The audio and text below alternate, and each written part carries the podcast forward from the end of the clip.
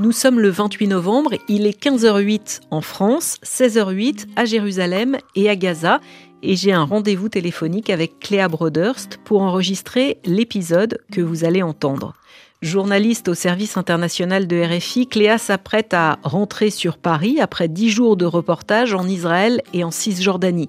Une mission au cours de laquelle, avec Bertrand Éclair, l'ingénieur du son qui l'accompagne, elle a vécu et raconté sur l'antenne de notre radio l'attente puis la libération d'otages israéliens par le Hamas en échange de prisonniers palestiniens.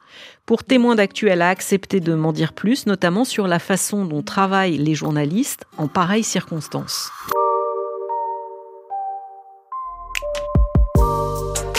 L'accord de trêve et de libération a été conclu le 22 novembre, soit un mois et demi après l'attaque menée par le Hamas sur le sol israélien et la réponse terrestre et aérienne d'Israël sur Gaza. Cet accord a été mené en partie sous l'égide du Qatar et a été effectif deux jours après sa signature. Il a aussi donné lieu à un arrêt temporaire des bombardements et à l'entrée d'aide humanitaire dans Gaza. Les premiers échanges d'otages et de prisonniers ont provoqué la mise en place d'un grand nombre de directs à la télévision, à la radio et sur Internet également. On a vu des reporters postés au point de passage de Rafah en sortie de Gaza, à la frontière avec l'Égypte. Certains se trouvaient devant la prison d'Ofer en Cisjordanie, quand d'autres étaient devant les hôpitaux israéliens ou encore sur la place des otages à Tel Aviv. Bonjour Cléa. Bonjour Alexandra. Le premier jour de cette trêve qui a donc euh, donné lieu aux premiers échanges d'otages et de prisonniers, c'était le 24 euh, novembre, un vendredi. Cette journée avec Bertrand, vous la passez où? Alors le 24, on était, euh, on venait d'arriver à Tel Aviv, mais il faut dire que deux jours avant, on était arrivé à Jérusalem. C'est à Jérusalem qu'on a appris qu'il y allait avoir une trêve, qu'il y avait un accord euh, pour libérer des otages aux mains du Hamas contre des prisonniers palestiniens. Donc au moment où on a su qu'il y avait la trêve, on était encore à Jérusalem et du coup, on a pris la voiture et on est allé à Tel Aviv pour être euh, au cœur un peu de, de cette place des otages avec les familles, si on pouvait en trouver. Si je comprends bien, vous apprenez euh, quasi en même temps que tout le monde que euh, le feu vert de la trêve, il a été donné. Est-ce qu'en tant que journaliste, vous avez une information particulière, que ce soit côté israélien, côté palestinien qui vous informe? Alors c'est vrai que comme euh, sur n'importe quel terrain, on est d'abord informé par nos fixeurs, puisque nos fixeurs, ce sont eux qui suivent de près, dans notre cas, les chaînes israéliennes. Et donc, comme c'est en hébreu et que nous, on ne comprend pas forcément, qui nous disent un peu, euh, minute par minute, ce qui s'y passe. Et sinon, il y a toute une organisation qui s'est mise en place, en tout cas lors de cette trêve, et même avant, c'est-à-dire pour avoir des informations. Beaucoup de groupes WhatsApp, que ce soit du côté israélien, euh, grâce au, au gouvernement israélien, ou même du côté de palestinien. On a plusieurs groupes WhatsApp sur lesquels on est connecté et finalement, on recoupe les informations. Et c'est là qu'on obtient euh, l'information finale et donc euh, l'heure euh, présumée de la libération des otages, là où ils vont passer, à Rafah, qui va venir les récupérer, l'armée israélienne, quand est-ce qu'ils vont arriver, où est-ce qu'ils vont être dispatchés. Et ça, c'est vrai que tous les journalistes, ben, on l'apprend grâce à ces groupes qui se sont formés et donc grâce à nos fixeurs parce que eux comprennent la langue et peuvent nous dire en minute par minute ce qui se passe finalement. Donc de Jérusalem avec Bertrand, vous allez prendre la route de Tel Aviv pour vous rendre sur ce qu'on appelle la place des otages. Euh, en réalité, ce n'est pas son vrai nom. Hein. Non, voilà, en fait, c'est une grande place qu'il y a euh, devant le, musée d'art moderne de Tel Aviv, qui a été renommé place des otages depuis le 7 octobre. Et c'est là que se réunissent soit les familles, soit les gens qui veulent apporter leur soutien aux familles, ou juste, voilà, quelques hommages. Il y a des bougies partout, il y a des dessins, il y a, ils ont installé des grands écrans qui décomptent aussi les heures passées depuis euh, que les, otages ont été euh, pris euh, entre les mains du Hamas. Et donc c'est là en fait on, savait que si tu veux il y a un quartier dans Tel Aviv où il y a un énorme bloc comme un pâté de maison où c'est le ministère de la Défense et à plusieurs endroits autour du ministère de la Défense il y a des rassemblements éphémères et donc le grand c'est sur cette place des otages rebaptisée mais il y en a d'autres devant les entrées du ministère et c'est là où on a pu rencontrer euh, des familles d'otages par exemple. Il y a du monde tout le temps depuis euh, le, 7 octobre, depuis euh, euh, l'attaque du Hamas alors les gens ont, mis des tentes, donc tu peux aller boire un café, tu peux te recueillir sur certains, certains comme des hôtels un peu, on va dire, de bougies, de, photos. Il y a beaucoup, beaucoup de pancartes. On les voit à travers le monde entier, toutes ces pancartes avec les photos des otages. Et c'est vrai que tous les soirs, les gens viennent. Et le grand moment, je peux, si je puis dire, c'était samedi soir. Et c'était pour marquer les 50 jours depuis le 7 octobre. Et là, il y avait euh, un énorme rassemblement qui s'est fait. Et je pense que ça se comptait en dizaines de milliers de personnes qui sont venues pendant une heure ou deux, tu vois. Mais vraiment, histoire de montrer leur soutien euh, aux familles qui venaient souvent, elles aussi, euh, se réconforter un peu entre elles, euh, essayer d'avoir ce sentiment de pas être seule. Et, euh, et c'est vrai que beaucoup de gens, euh, les familles qu'on a rencontrées, nous disent ben tous ceux dont, dont les proches ont été kidnappés ou tués, parce qu'on a rencontré aussi des gens dont les proches sont morts pendant la rêve partie, par exemple, ou dans les kibbutz disent ben c'est un peu devenu notre grande famille en fait donc on vient et on se soutient et c'est un combat commun qu'on mènera jusqu'au bout c'est-à-dire que même ceux dont les familles où les proches ont été relâchés entre-temps, continuent à venir, ne serait-ce que pour montrer leur soutien euh, aux autres familles dont les proches euh, ne sont pas prêts de revenir pour l'instant. Toi, avec Bertrand, évidemment, vous êtes là pour travailler sur cette place. Votre travail, il consiste en quoi?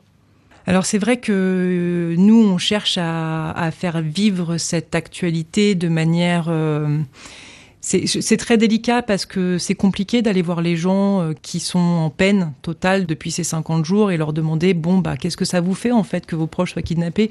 C'est des questions hyper dures à poser. Après, il faut faire preuve de délicatesse, il faut savoir repérer les gens qui ne voudront pas parler, il faut respecter leur intimité aussi. Et puis il y en a d'autres au contraire qui veulent raconter l'histoire, qui veulent qu'on parle de leurs proches parce qu'ils veulent le mettre en avant.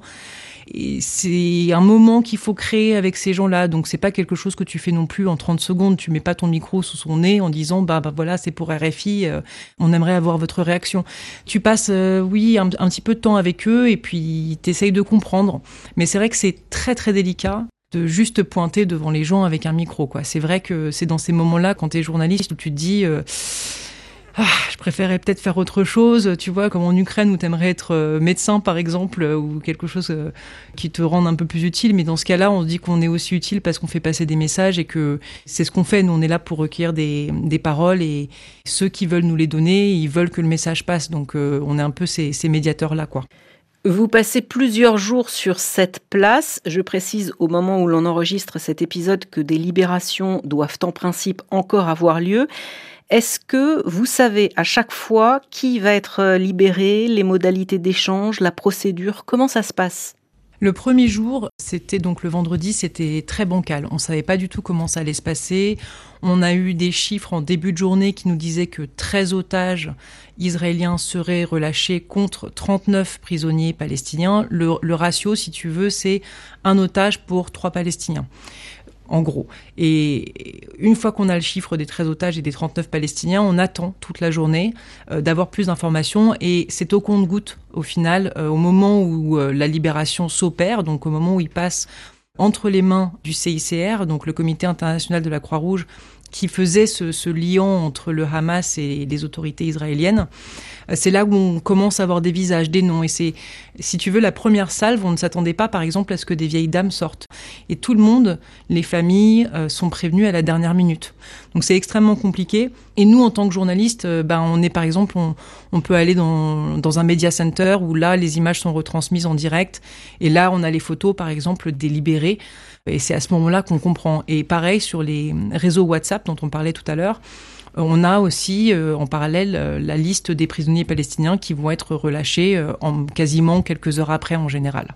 Mais vous, avant tout cela, vous avez pu rencontrer des familles, évidemment, qui attendaient leurs proches et qui ont fait partie des personnes libérées. Oui, alors j'ai envie de dire que c'était un peu un coup de chance, mais c'est vrai que le premier jour, quand on est arrivé place des otages le jeudi, on est allé pour voir un peu comment ça s'organisait et au moment où je suis allé demander qui était l'organisateur de, il y avait des tentes qui étaient là. Il se trouve qu'on tombe sur euh, un jeune homme, Eran, dont quatre proches sont entre les mains du Hamas, une mère et son fils et les grands-parents. Et on lui demande euh, qu'est-ce que on a su que ce seraient des femmes et des enfants qui devraient sortir euh, vendredi. Enfin, pour le coup, c'était ce soir. C'était avant que ce soit retardé vu que c'était le jeudi matin.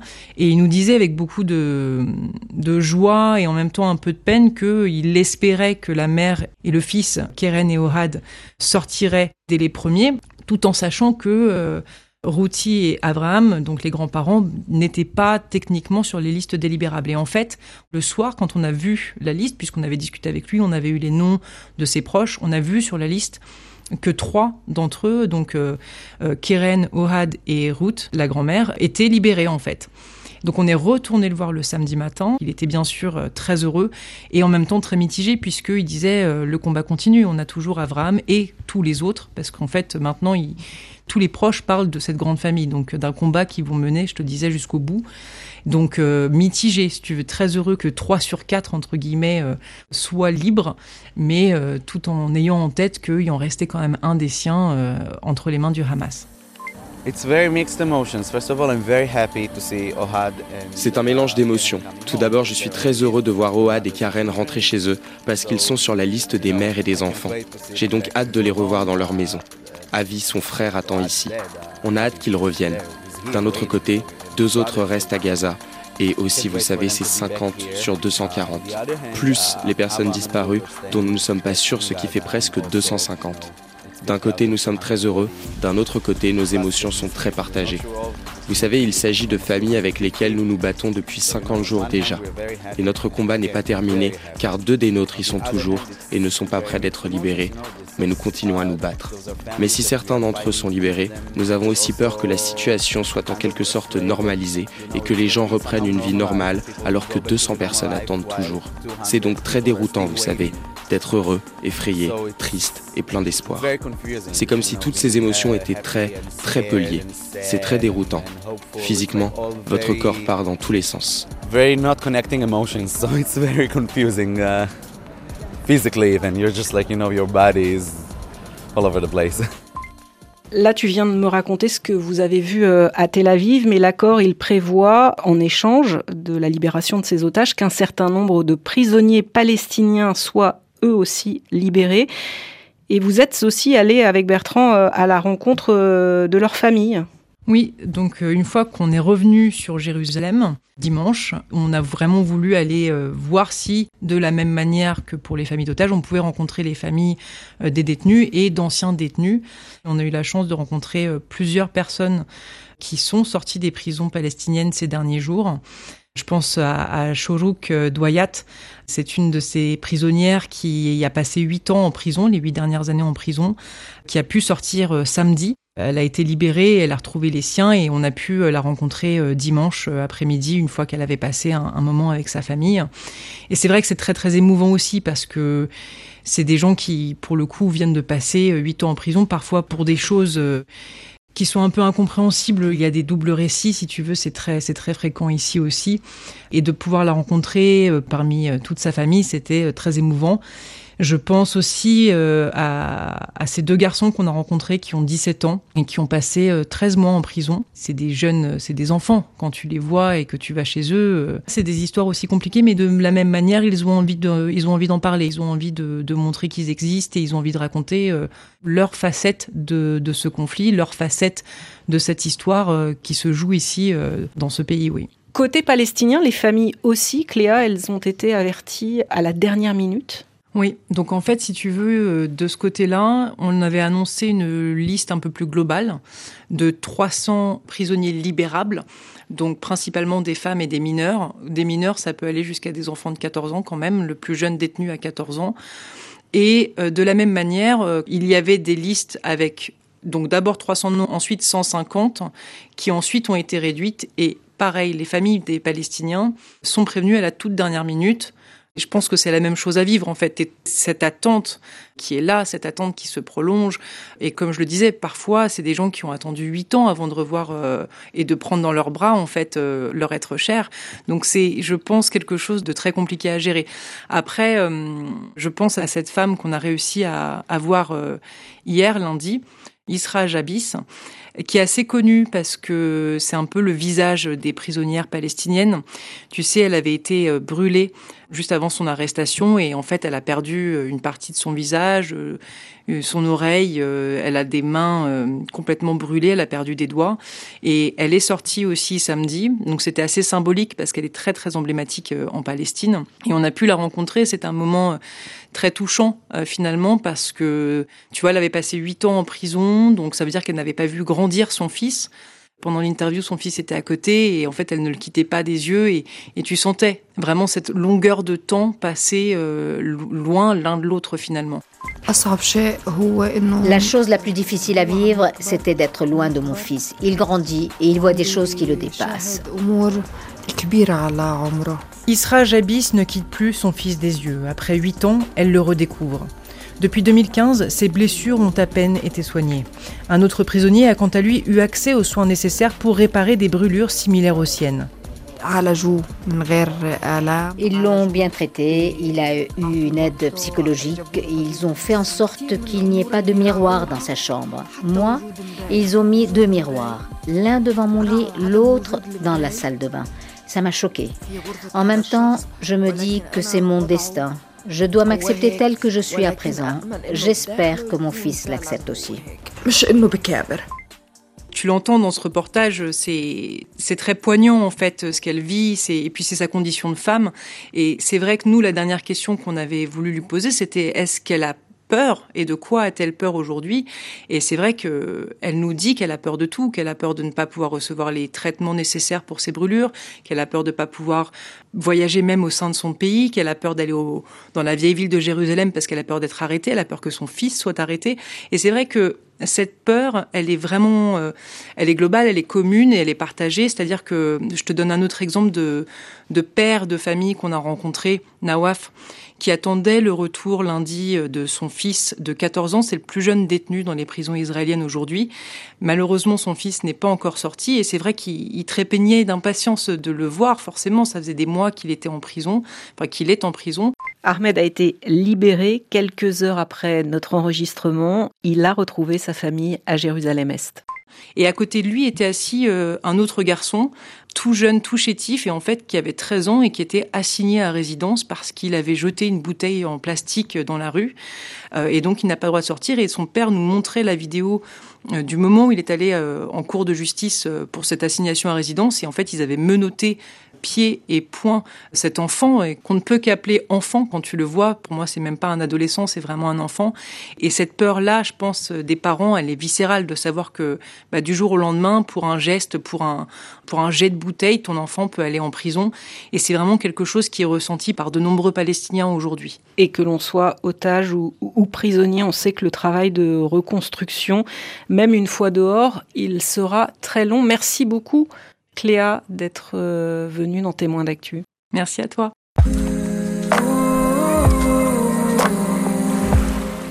Vous pouvez suivre les derniers développements liés à cette actualité sur le site de RFI. Vous trouverez le lien en page dédiée du podcast Témoins d'actu.